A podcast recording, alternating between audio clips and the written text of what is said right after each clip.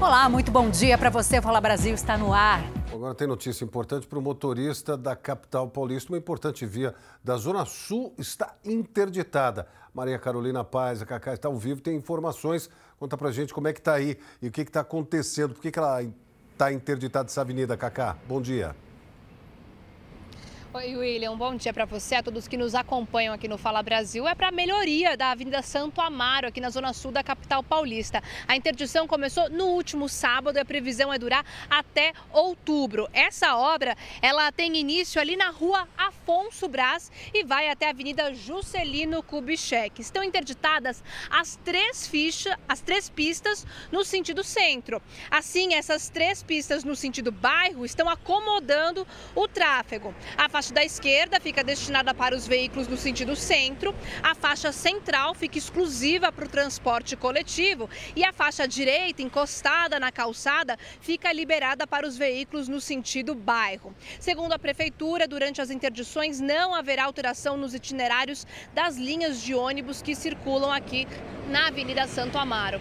Tem orçamento de 74 milhões de reais, uma obra que tem como objetivo tornar a avenida mais moderna, acessível acessível, funcional e segura para a população. Entre as mudanças está a ampliação da calçada, reforma para acessibilidade, enterramento de cabos, reforma do corredor e das paradas de ônibus, nova iluminação com luzes de LED e aperfeiçoamento do sistema de coleta de esgoto e também de água. William. Muito obrigado, Cacá, pelas informações. Notícia da madrugada: o motorista em fuga que dirigia um carro roubado atropelou o motociclista. A batida foi tão forte que a moto se partiu ao meio. A vítima foi socorrida em estado grave. Viaturas da Polícia Militar em alta velocidade perseguindo um carro roubado.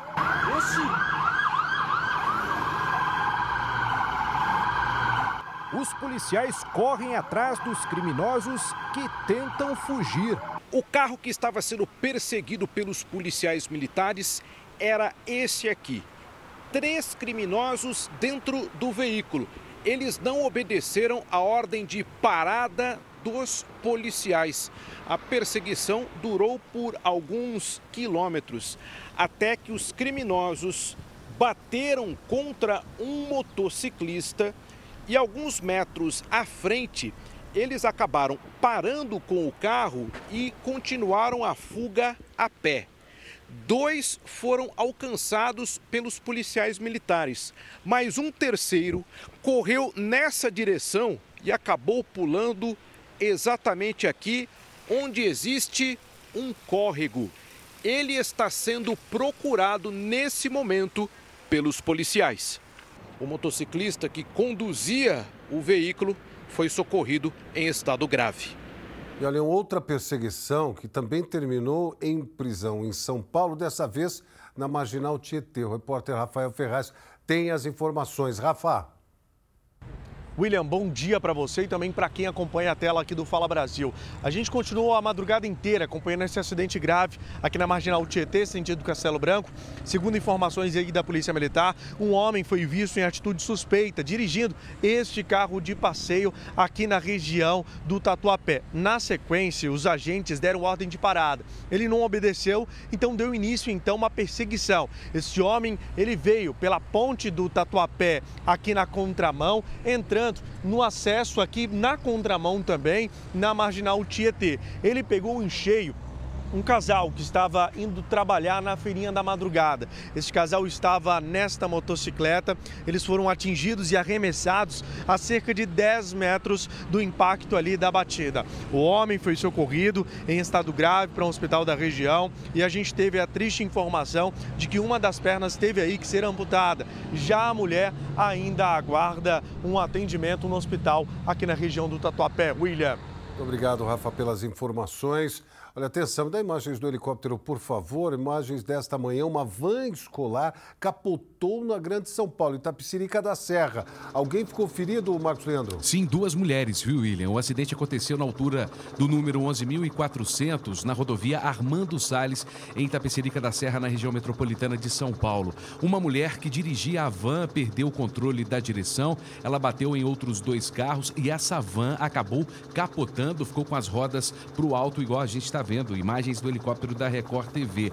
Talvez um problema na roda traseira, ali no eixo traseiro, uh, ele tenha causado esse acidente. Ali a gente vê o bombeiro. Além da motorista, uma outra mulher estava no veículo. As duas foram socorridas e encaminhadas para o pronto-socorro central de Itapecerica da Serra. Trânsito bastante carregado por conta desse acidente na rodovia Armando Salles, em Itapecerica da Serra, viu, William? Pois é, o, o trânsito que já é complicado nesta hora da manhã, ainda mais com esse acidente, né?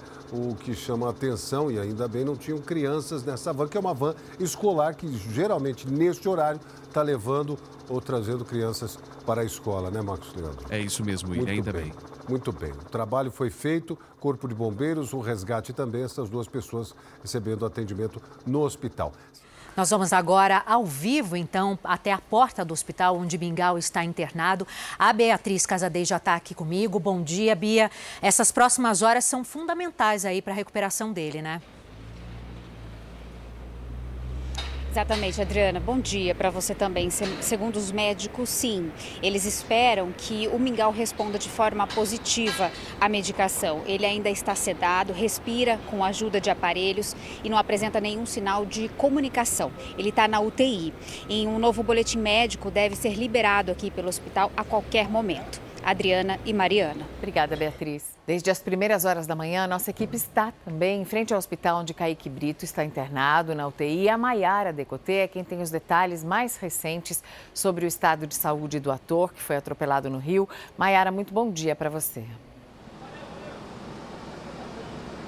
Bom dia para você também, Mariana, e para todo mundo que acompanha a gente. O Kaique permanece internado aqui nesse hospital particular, em Copacabana, zona sul do Rio. Ele está na UTI, sedado, respirando com a ajuda de aparelhos, mas os primeiros exames mostraram que a coluna de Kaique não foi afetada, apesar né, dos vários traumas, ele teve um traumatismo craniano. E aí toda essa corrente do bem, de solidariedade ali, está torcendo para que ele melhore, até porque Kaique é, também precisa prestar depoimento para ajudar nas investigações da Delegacia da Barra da Tijuca, que está com esse caso.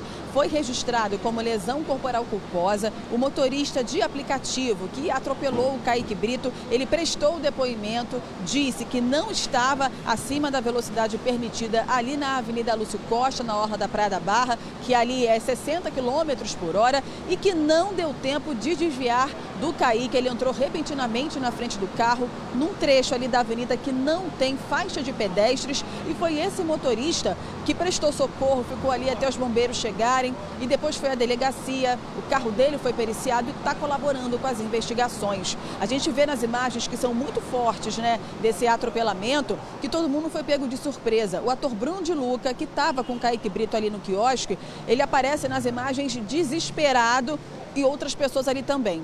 Um acidente muito grave, né, Mariana? Eu volto com você. Mariana e Adriana. Obrigada, Maiara. As imagens são impressionantes mesmo. Obrigada pelas suas informações. Qualquer novidade sobre o estado de saúde do Kaique, chama a gente aqui. Um piloto que em 2022 sobreviveu 13 dias sozinho na floresta amazônica, depois que o avião onde ele estava caiu na selva, morreu depois que a aeronave que ele pilotava sofreu um novo acidente quase no mesmo local, apenas um ano depois. O avião que Otávio Munhoz pilotava caiu nas imediações de Mucajaí, em Roraima, bem pertinho de onde caiu em 2022. Essa rota é muito conhecida por ser usada por garimpeiros ilegais que acessam a terra indígena Yanomami. Desta vez, o piloto não sobreviveu. O corpo de Otávio Munhoz foi encontrado após as buscas pelo local e ele será sepultado no estado do Paraná onde mora a família dele. Otávio trabalhava como piloto particular e fazia táxi aéreo na região de Boa Vista, capital de Roraima. Depois de cinco anos, o consumo de carne do brasileiro aumentou e o preço baixou. Paola Viana, bom dia para você. Conta para gente, a carne então finalmente voltou para a mesa do brasileiro, é isso? Voltou sim, Adriana. Bom dia a você, muito bom dia a todos. E com valor mais em conta, o reflexo que a gente já vê nas ruas é esse aqui, ó, açougues bem mais movimentados. De janeiro a julho, a redução chega a quase 10%, exatamente 9,36%. E aí, além da produção, né, a produção aumentou também, a exportação teve queda, o que refletiu bastante na mesa do brasileiro. Entre todos os cortes, a picanha é a que teve o menor valor, incluindo todas as carnes, o valor delas, do frango, da carne suína e também da carne bovina é o menor preço dos últimos cinco anos. Adriana e Mariana. Obrigada, Paola. Muitos pais já perceberam que os celulares, computadores e tablets são os verdadeiros vilões, atrapalham muito o sono das crianças, né, Mariana? Muito, toda a tela atrapalha. Mas existem também outros fatores que podem prejudicar o descanso dos pequenos. Então, Fala Brasil preparou algumas dicas para as crianças terem noites de sono mais tranquilas. Antonella, de 5 anos, é uma criança agitada. Ela adora brincar e, na hora de dormir, tem dificuldades. Quando consegue, o sono não é nada tranquilo. A gente uh, teve episódios de terror noturno, que a gente chama, inclusive investigamos isso, né? Onde ela não despertava totalmente, ficava com os olhos fechados, uh, na madrugada, chorando, se debatendo, gritando, e a gente não conseguia fazer ela despertar chegava a morder, bater, se bater muito, era, era e uma força excessiva, assim. Os pais procuraram um médico. Depois de alguns exames, descobriram que Antonella tem perda de audição. Ela passou a usar um aparelho no ouvido e o sono começou a melhorar. A insônia, segundo os especialistas, é uma das principais queixas dos pais em relação aos filhos.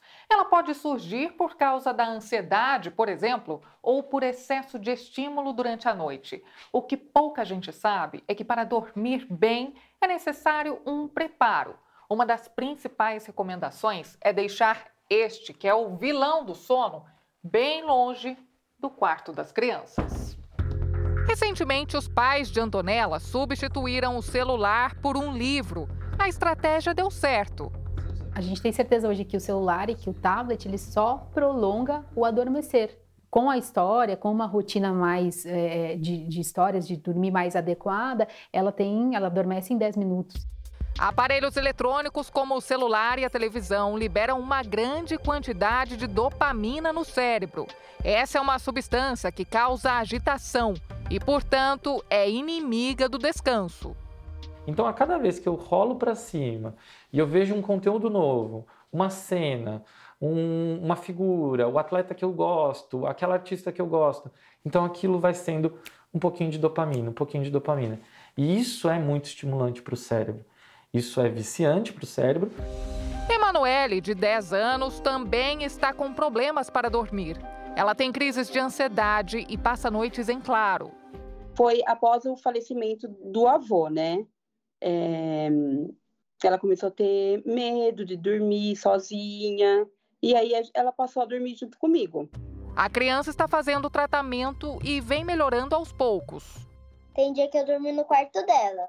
Só que a gente colocou uma cama, tem a cama dela e tem a minha. Aí ela dá a mão pra mim quando a gente vai dormir.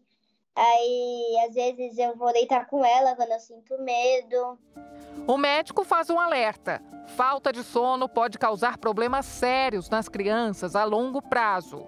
Pode ser uma criança que vai crescer menos, ela vai ter um desenvolvimento é, estatural menor, desenvolvimento hormonal, rendimento escolar dessa criança, porque ela não descansou bem, então ela vai acordar cansada, ela começa o dia cansada.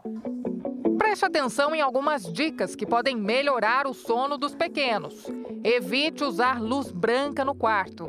A luz amarela é mais recomendada. Também é preciso tirar o celular ou o tablet três horas antes de dormir manter o quarto limpo e organizado e ir para a cama sempre no mesmo horário. Segundo esse neurologista, estabelecer um vínculo mais forte com o próprio filho também ajuda no sono. A presença dos pais nessa preparação, nessas atividades para dormir, encoraja a criança de que o pai está presente E também, às vezes, a gente usa objetos de que a gente chama de transição, que são um, um brinquedo, um ursinho de pelúcia. O Fala Brasil termina agora. Um ótimo dia para você. E você fica com o Hoje em Dia e na companhia super agradável e simpática do César Filho. Oi, César, bom dia. Não mereço, mas agradeço. Obrigado, Mariana. Merece Obrigado, muito mais. Uma semana abençoada para vocês. Obrigado pela companhia até pra agora. Bom também. descanso e até amanhã, se Deus quiser.